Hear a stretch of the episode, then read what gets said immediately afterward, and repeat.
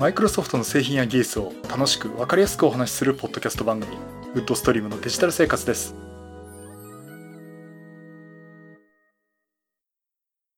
第478回目の配信になります。お届けしますのは木澤です。よろしくお願いします。はい第478回目になります。この配信はクラウドファンディングキャンファイアのファンクラブにより皆様のご支援をいただいて配信しております。今回も安利さんはじめ合計9名の方にご支援をいただいております。ありがとうございます。ご支援の内容に関しましては、この番組ウェブサイト、windows-podcast.com でご案内しております。もしご協力いただけるとしたらよろしくお願いします。また、リスナーの皆さんとのコミュニケーションの場として、チャットサイト Discord にサーバーを開設しております。こちら、ポッドキャスト番組、電気屋ウォーカーと共同運用しております。よかったら参加してみてください。Discord サーバーの URL は番組ウェブサイトにリンクが貼ってあります。えっと、昨日、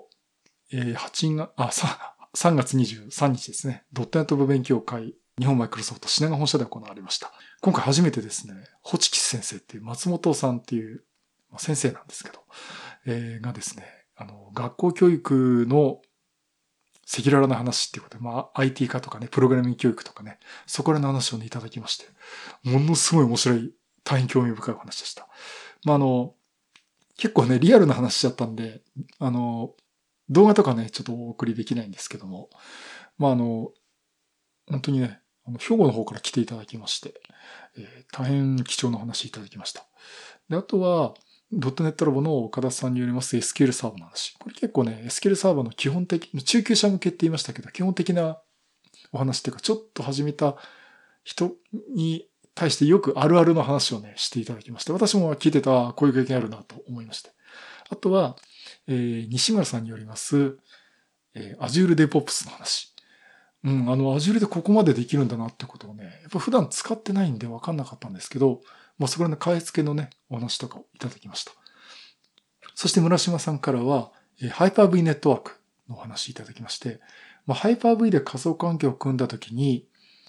仮想ネットワークとかね、ネットワークも仮想化してるんで、ネットワークアダプターもね、仮想化してるんで、そこのスイッチの話とか、よくその勘違いしがちなところで、そこからトラブルとかを、あの、よく理解できないとかね、えー、いうことも発展するんで、ここの知識をきちんとしましょうっていうね、お話をいただきました。すごいね、どの4つともセッションものすごい中身濃かったですね。どれもやっぱりわかりやすかったですし、ただ残念なのが、参加者人数ね、15人だったんですよ。あの、うちって、あ、うちってドットネタラボって、だいたい30人行くか行かないかっていうぐらいで、えー、多い時はね、あの、去年の3月かな、IoT 関係やった時は、5、60人弱来たんですけども、まあそんな時もあれば、えー、まあ大体20人後半かなっていうところあるんですけども、昨日ね、あんなに素晴らしい内容だったのにね、15人しか来なかったっていうか、まあ、我々スタッフとしてもね、すごい反省しなきゃいけないとこあるかと思うんですけども、いや、それにしてもちょっとね、もう、登壇していただいてるね、スピーカーの方には申し訳ないなと思っておりますね。まあ、ちょっとそこら辺はね、うん、ちょっと課題だよねっていう話をね、昨日してました。まあ、コミュニティ活動って結構難しいんですよね。あの、東京でこれですからね。東京の品川でこれですからね。これがね、あの、地方とは言いませんけど、ちょっと外れて、私は横浜でもやるとガーンと人減りますね。あの、やっぱり厳しいですね。横浜中心に勉強会されてる方もおられるんですが、あとはその、東京とかもやってて、横浜勉強会っていうのをやって、私もその時参加するってことあるんですけど、やっぱりその時でも、15人かな、集まっても。なかなか難しいですね。東京の多摩川を越えてっていう。ゴジラはね、反対方向で乗り、ね、乗り上げちゃいましたけどね、入り込みましたけど、なかなかこう向こうの方から来てくれる方っても厳しいし、神奈川県内っていうと、うん、どうなんだろうなっていうね、あの、藤沢とかね、結構、あのー、こう、子供向けとかね、あの、そういった年齢層とかにもプログラミング教室やったりとかね、してるとこあるんですけどね。まあまあなかなか難しいですね。あの、これお聞きの方でね、横浜ね、中心にいろいろ勉強会ってコミュニティ活動されてる方もおられるんで、まあ、なかなかそこはあの厳しいところだと思うんですが、まあ、そんなことを思いました。うん。で、し、品川でって15人っていう、ちょっと残念だなっていうところね、今回ありました。さて、えっ、ー、と、そんなところで、あのー、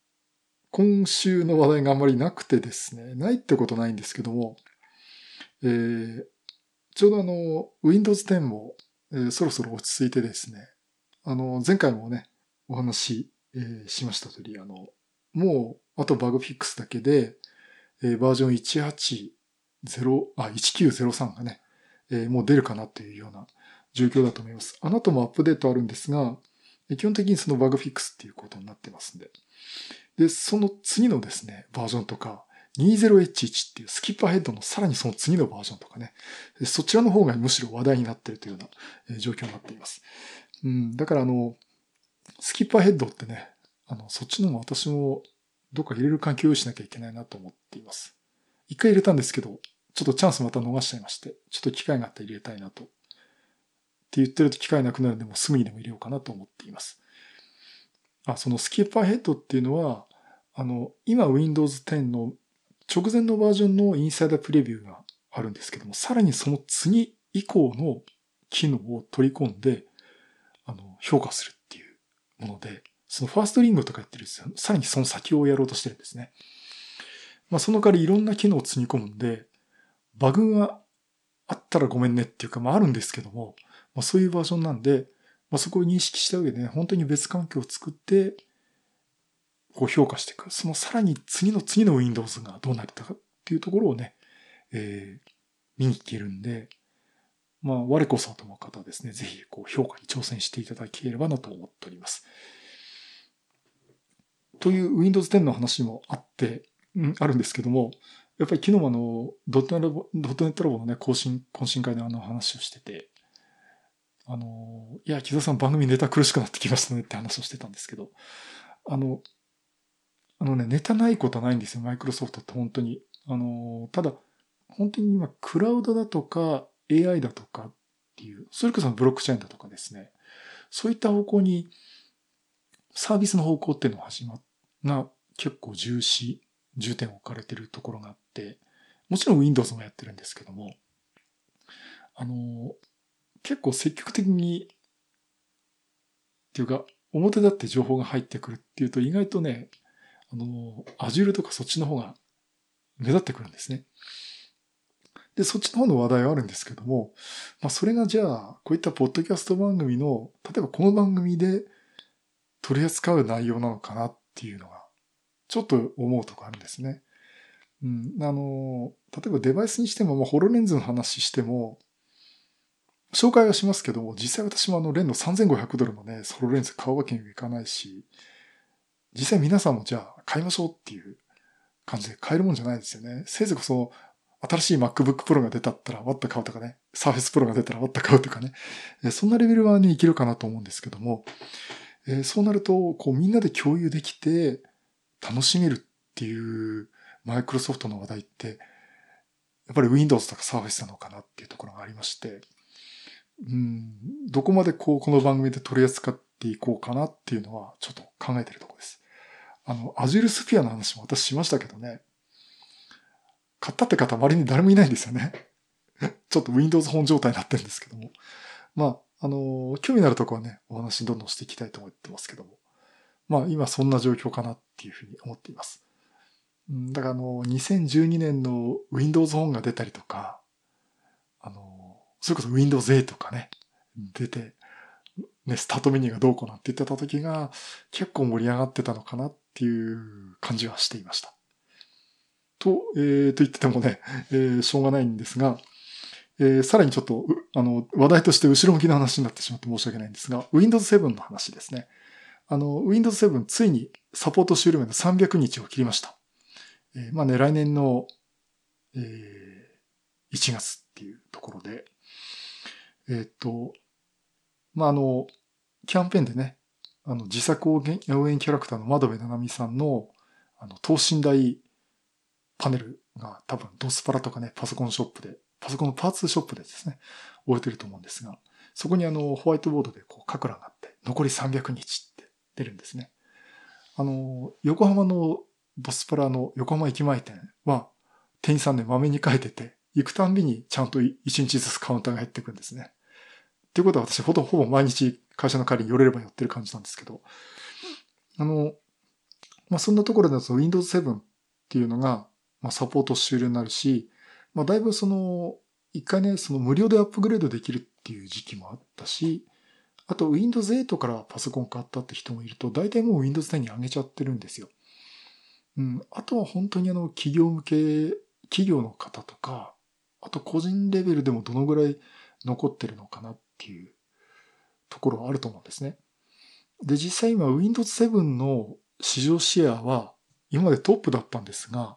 あのネットマーケット、ネットアプリケーションですかね、あのシェアを、インターネット上の OS の状況を拾ってシェアを大体予想、あの出すっていうところで、12月の段階であの Windows の OS のバージョンとしては Windows 10がトップになっています。うん、そんなところであの、だいぶ減ってってるんだろうなと思いつつも、あとやっぱり Windows 7って結構残ってて、さすがにね、XP はなくなってきてるし、8っていうのはもう、なんかもともと数が少なかったってところがあるんですけど、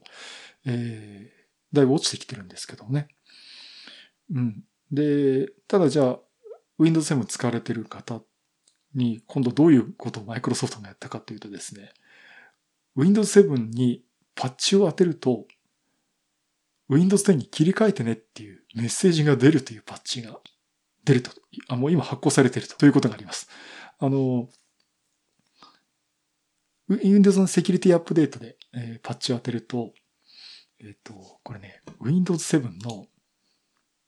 パッチの番号何番だったかなえっ、ー、とね、KB4493132 って言われてもわかんないよと思うんですが、えっ、と、これが当たるとですね、ポップアップ画面で Windows 7のサポート終了をお知らせするという機能がつきます。で、まあ、実際その Windows 7ってのは2020年の1月14日にサポート切れるんですけども、あのそれめがけてね、もう、使うのやめてねっていう、Windows 10に切り替えてねっていう風に促すそのメッセージが出るということです。で、実際メッセージが出始めるのが4月の18日以降ということになってますんで、まあ、あの、出てきたらね、はい、わかりましたというか、まあ、あの、もちろんこれ、止めることもできますんで、もう表示しなくていいですって言ったら止められるということになります。ただ今の状態では Windows 7に入れてみても、あの、ポップアップメッセージはまだ出てこないという感じになってます。ただもう、そのパッチっていうのはえ、今お使いの Windows 7で Windows アップデートやってる方は、もうすでに当たってるというような状況かと思います。まあね、前、今までの前のね、XP みたい、Windows XP みたいにこう、いつまでも残っちゃうっていう感じじゃないかなと思ってるんですけどね。Windows 7結構、ね、あの、まあ、皆さんそう思うんですよ。いい OS ですからね。あの、ある意味 Windows の完成形の一つですからね。まあ、この番組が始まった時に、もうすぐ Windows 7が出ますっていう風な話をしてたところで、まあ、やっぱり、私的にもね、この番組的にもですね、Windows 7っていうのはね、すごく思い入れのあるバージョンの一つなんですけどね、思い入れのはその Windows のバージョンの一つなんですけど、まあ、えー、そういった形でいよいよこう、マイクロソフト XP の時でも散々苦労してるんで、7の時もね、切り替えてくださいっていうのをやってるという感じになります。さて、それと、えっ、ー、と、なんか、話題があったかなというとですね、あの、この番組でも話したし、あとね、他のポッドキャスト番組でも結構お話を、えー、話題に出てる、えー、お話で、あの、NAS ネットワークアタッチドストレージですね。ネットワーク上に置くハードディスク、ストレージですね。というやつで、まあ、あの、専用機がいくつかありますっていう中で、あの、もう私も、コーヒーさんも大道さんも、なんか、なんかみんな押してるシノロジー。なぜか押してるシノロジーなんですけど、え、っとですね、このお話をちょいとしたいと思います。あの、シノロジーの NAS っていうのは、あの、私持ってるのは DS216J というやつです。えっ、ー、と、ハードディスクが2つ入るタイプで、レイド構成ができたり、えっ、ー、と、SHR っていうのは、このシノロジーの独自の技術の NAS の構成とかですね、えー、組めたりできるんですが、まあ、それだけじゃなくて、えー、ほとんどね、これ多分 OS Linux かなんかですかね。あの、ほとんどその Unix 系のサーバーが入ってて、あの、いろんなアプリケーションが、えー、ダウンロードして使えるんですね。まあ、あの、バックアップ機能も付けられたり、あとは、あの、クラウドストレージの同期の機能が取れるっていうことで。で、同期ってのはもちろん OneDrive もですね、同期が取れたりとか、それもちろん Amazon とかで Dropbox だとかいろんなストレージが、と同期が取れるってことで、あの、私も今ね、えー、っと、 OneDrive の個人アカウントの OneDrive と、あとワンドライブフォービジネスですね。えー、そちらの方と、この NAS でも同期を取らせています。あの、ワンドライブの方もそれなり容量があるんで、そこの内容と NAS の内容を同期させておいて、あの、まあ、家の中にいるときは NAS の情報共有してもいいし、あの、外に出るとね、ワンドライブの情報を見て書き換えると、家に置いてある NAS の方の内容も、同期されてる内容も書き換わるっていうところもあって、うん、あの、どれがメインだってわけわかんなくなっちゃうことあるんですけども、えかなりね、あの、二重のバックアップシステムっていうのがあるし、本当あの、いろんなファイル共有のシステムにもなってるんで、もちろん iPhone とかね、Mac とか、とかからでも使えますから、うん、あの、すごくいい環境になってきたかなと思ってます。本当にストレージ環境でね、どう共有させるかっていうのは悩みの種だったんで、えー、まあこれだいぶ落ち着いてきたかなと思っています。で、まあそれ以外にもそのバックアップあったり、クラウドとの同期もあったり、あとは、あの、ちょっとこれからね使ってみようかと思いますけどの、データベースの機能、もうデータベースサーバーですね。あの、MySQL だとか、今、マリア DB か。あの、そちらもインストールして使えるし、あのウェブサーバーも使えるし、あとはワードプレスをね、インストールして自分の中でブログ作っちゃうとかね。で、もちろん外にも公開できるから、まああんまり今自宅サーバーっていうのは貼らないかもしれませんけども、あの、こうサーバーを公開するとかね、そんなこともできるというものです。だからあの、専用機専用パソコンとかね、サーバー用意しなくても、これ自体でね、結構なことができてしまうというものです。という話はね、ちょっと改めてまたお話をしたいなと思ってるんですけども、あの、今私が使ってるのは DS216J で、最新モデルが DS218J というやつです。まあ、これが大体売れ筋かなっていうところです。えっとね、お値段が今、ドスパラで売ってましたね。17,800円だかな。プラス税ですけども、あの、ちょっとうまく探すとね、もっと安いのもあるかもしれません。あとは、あの、レイドとか組まなくてもいいし、まあ、とりあえずね、あの、バックアップ、要は冗長性いいやっていう方はですね、ハードディスク1台だけのモデル、DS119J というものもあります。まあ、これでね、あの、試しに始めてみてもいいかなと思うんですが、で、気になってんのが、あの、CP プラス行った時に、こう、シノジーの NAS たくさん置いてあるんですけど、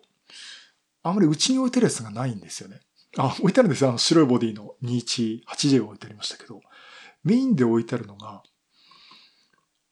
ハードディスクが5つとか、そんぐらい入るタイプがずらっと置いてあって、そっちの方がメインの展示になってたんですね。で、あのでっかい方なんだろうっていうのを思ってたんですが、これがですね、そのシノロジーの NAS のディスクステーションのプラスシリーズ。今まで話してたのが J シリーズってやつで、プラスってシリーズがあるんですね。で、これあの、私の周りのお友達の方とかがですね、あの、本当に写真をやられてる方は、こっちのプラスのシリーズで、あの、ハードディスク玉3つとか4つとか入れて、完全にレード構成を組んで、データをここに保管してる。もうデータ管理をここでやってるっていう方が、えー、結構というか、あの、私の周りはいます。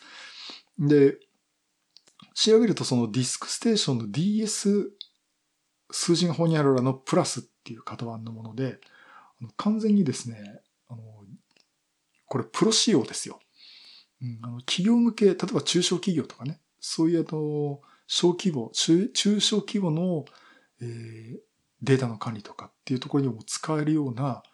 え、ものになってます。ですからあ、あくまでもその、個人向けとは違うんです、と思うんですけども、一応、ビジネス向けっていう言い方をしてますけど、このプラスってシリーズがあります。で、この上位モデルっていうのはちょっと気になってて、何も気になるってね、CP プラス行くとね、こればっかり置いてあるんですね。で、あの、例えば 2bay の、えー、ハードディスク2つタイルタイプでも DS718 プラスっていうのがあって、確かこれ展示会で CP プラスで見た時にはこれ欲しいなと思ったのは確かこれだったんですね。で、買おうと思った時に、あ、なんかボディが白いな、まあ一回安いしって買っちゃったんですけども、えー、だったらちょっとこっちの方が良かったかなと思ってますし、あとは4つ入るタイプの、えー、DS918 プラス。で、さらにすげえのが、えー、5、5米ですね。5つハードディスクが入る DS1019 プラスっていうのがあります。で、これさらに上のモデルがあって、18、1618、1817、1819、2419。この2419に至っちゃうですね、12米っていう。え、まだ上があるんだ。RS ってシリーズがあったりしこれもうあの、ラックマントですね。うん。こんなの個人であ私の周りだと買う人いますか？いるかもしれませんけど、結構その、このプラスってシリーズは、プロ向け、ビジネス用途向けに出しています。でも、これだけハードディスクを積んでやれるのは逆にこのモデルになるんで、あの、レイド5とかね、あと SHR でもその、SHR そのシノロジーの独自のレイドシステムなんですけど、それを組むにあたってもハードディスク玉たくさん買って入れて、えー、置いとくという人にはね、これいいんじゃないかなと思います。えー、あの、私で、のね、Mac とか写真で大変お世話になってて、この番組も聞いていただいてるね、えー、通称悪いお友達って、本当本当悪くね、すごくいい方なんですけど、もう、えー、っと、この人の12テラですか？そのうちもすでに8テラ使ってるって言ってましたけど。まあ、あの、映像とかね、例えば写真とかたくさん撮られると思うんで、それだけデータ量が使われるんで、あの、もうすでにそのぐらい容量だと思うんですけども、例えば、そういったぐらい容量が必要だっていう方とか、あとはこれハードディスクね、あの、特化引っ換えできるんですね。で、特化えていくと、容量ごとにステップアップして、例えば、2テラのハードディスクを入れてて、それを全部4テラに順番に入れ替えてると、はじめ2テラ分なんだけど、次に全部4テラ分フルに使えるように切り替わるとかね。えー、とそういうとこの後、電源入れながら、ホットスワップっていうことで、電源入れながらそれができるっていうことができます。これ確か、クリラジの BG さんがやられてましたよね。お、おっかなびっくりやったみたいなこと言ってましたけど、まさにそれができるんですよね。えっ、ー、と、そういうね、ステップアップもできるし、ホットスワップで運用しながらできるし、入れ替えたら、1台そのハードディスクが、故障しましたって言い方になると思うんですけども、あの修復しますって勝手に修復してくれるんで、まあ、その間運用もできるっていうところでね、これなかなか面白いのかなというふうにしてちょっと注目をしています。で、何が違うのかなってちょっといろいろ見てたんですけど、あの、まずね、プロセッサーから何から違うんですよ。その、安い DS218J とかいうシリーズと比べても。あの、これがですね、クワッドコアのセレロンを積んでて、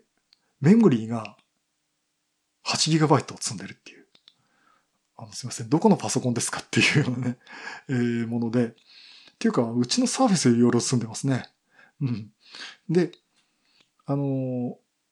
このストレージも、今、ホットスワップと電源入れながら切り替えられるって言いましたけど、このストレージのね、あの、ハードディスクのカードリッジ、これもですね、ネジとか一切なしで交換ができます。あの、レバーを引くと、こう、引き出すから引き出せるにも引き出せるんですね。で、両方からプラスチックの、あの、板が止まって、それパチンパチンって外してハードディスクを入れて、ゴムできちんと、あの、止められますんで、それ横からまた外したプラスチックの板をパチンと止めると、であとはガッチャンと入れると、そのまま使えるっていう。あの、ハードディスク取り外してネジ外してとかね、そんなことしなくていいんですね。あの、私の使ってる2は 216J って、開けると、あの、金属のフレームがあって、二段もあって、ちゃんとネジ止めしなきゃいけないんで、なんか取り替えるときね、ケース開けてって、ちょっとめんどくさいなと思っちゃうんですけども、このプラスのシリーズは、そんなことしなくていいっていう。まあ、プロで使ってる方はね、それ当たり前だろって言われそうなんですが、さらにこれは、鍵、鍵がかかるんですね。ハードディスクね。うん、ハードディスク鍵かかるし、ちゃんとあの、机とこうワイヤーロックできるような、こういった、あの、穴もありますんで、まあそこら辺もね、あの盗難防止とかにも、えー、使えるんじゃないかなと思っています。で、話それちゃいましたけど、で、あとは、キャッシュでがあるんですね。あの、M.2 の SSE、NVMe の SSD のスロットが、えー、例えば1019プラスっていうモデルになると、2つ入ってるんです。2つスロットがあるんですね。この裏側に。で、ですからこの M.2 の SSD 買ってきてると、それがキャッシュになるんで、その分早くアクセスができるっていう、えー、というところがあります。あとは何かな、その、ファイルシステムも、あの、J シリーズになると、Linux で使ってる ext4、ext4 っていうファイルシステムなんだけど、えー、こっちのシリーズになるとですね、えー、BTRFS。えー、これは、何て呼ぶかっていうと、バター FS もしくは、えー、B3 ですね。B3FS というふうに呼ばれてるファイルシステムが、そっちも選べるっていうことになります。で、このファイルシステム自体がですね、あの、すごい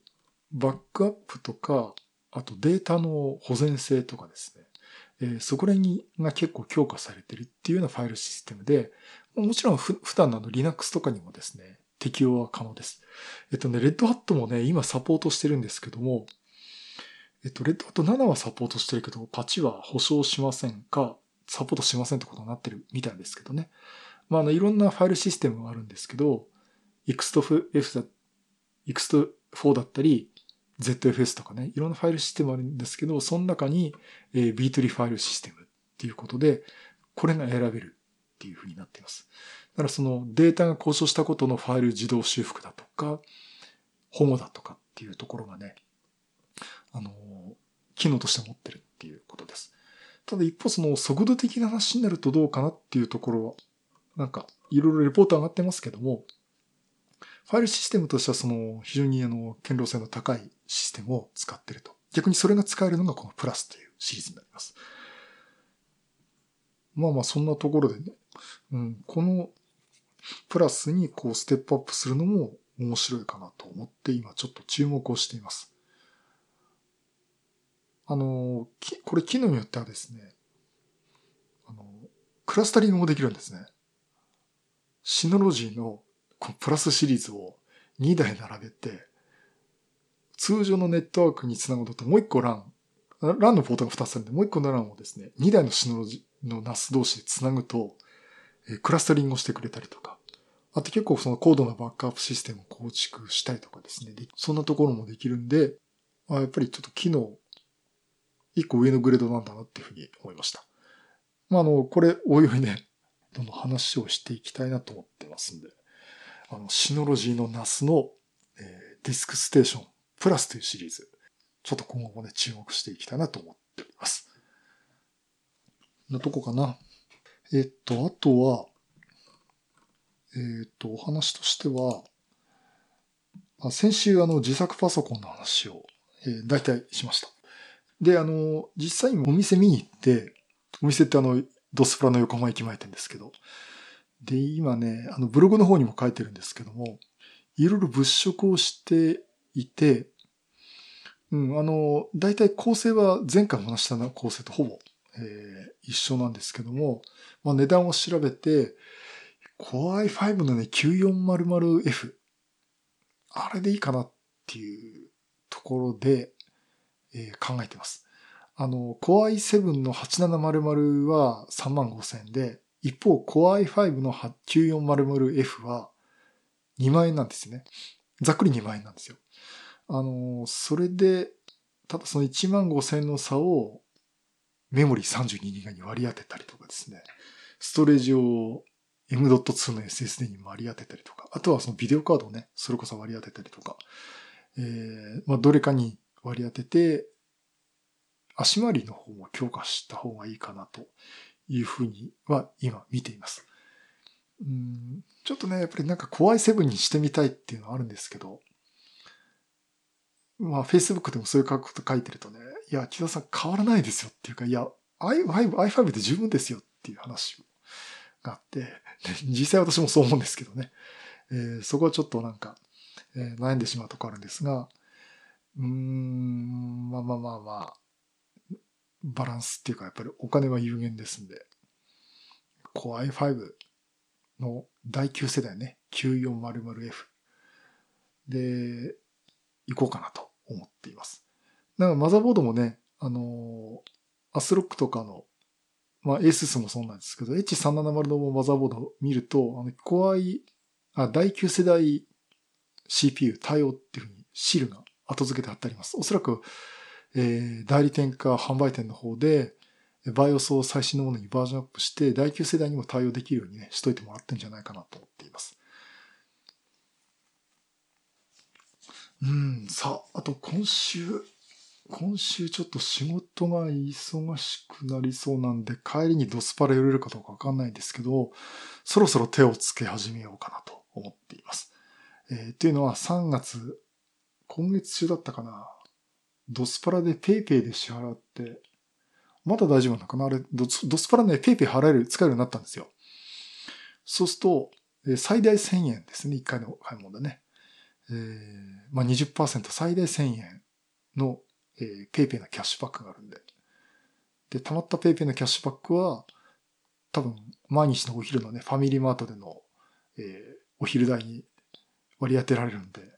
えー、うまい具合に還元できるかなと思ってるんですけども、そこら辺で、えー、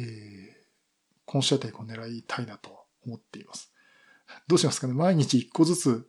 買ってって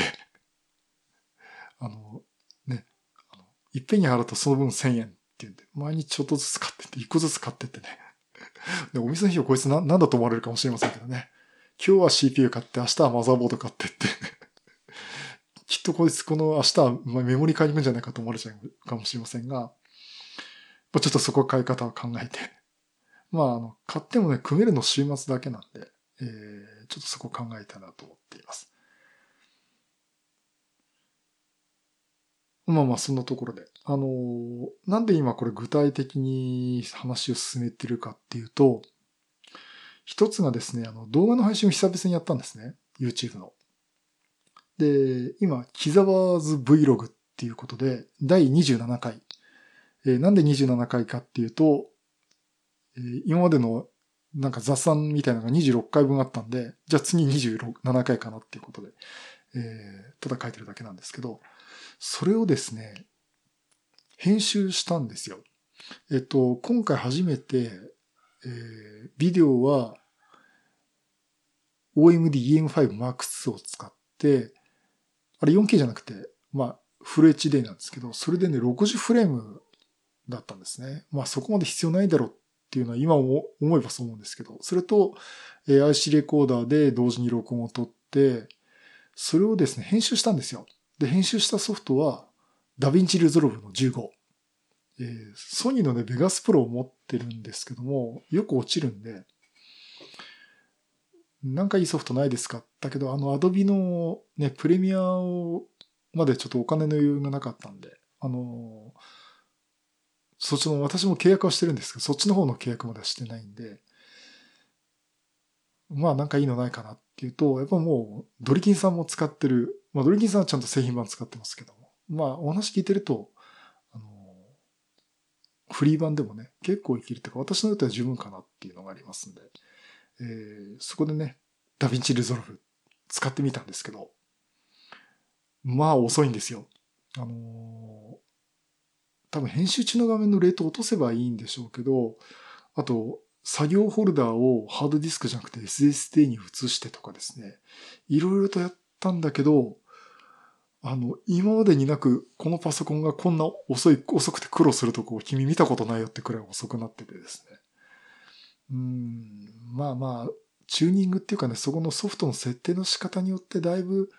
いけるのかなと思うし、その元の画像をね、フル HD にしてもその60フレームにすることはねえだろっていうのもあると思うんで、そこの工夫はしたいと思うんだけど、